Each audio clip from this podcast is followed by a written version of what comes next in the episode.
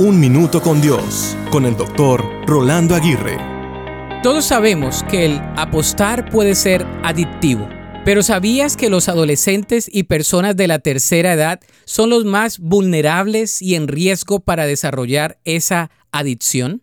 Los investigadores indican que la soledad es la razón primaria de dicha adicción bien sea que los ancianos se sientan solos por la pérdida de su cónyuge o que los adolescentes se sientan rechazados y no tomados en cuenta. La soledad es una problemática seria que puede afectarles en gran manera. Pero ¿sabías que puedes estar solo y a la misma vez no estarlo? La Biblia dice que Jesús les dijo a sus discípulos, yo estaré con ustedes siempre hasta el final de los tiempos. No importa que tan solo te sientas, se nos ha prometido que Dios está con nosotros todos los días de nuestra vida. Su presencia es suficiente. Las promesas de Dios nos lo hacen recordar una y otra vez. Él siempre está ahí contigo. La Biblia dice, así como las montañas rodean a Jerusalén, así rodea el Señor a su pueblo ahora y siempre.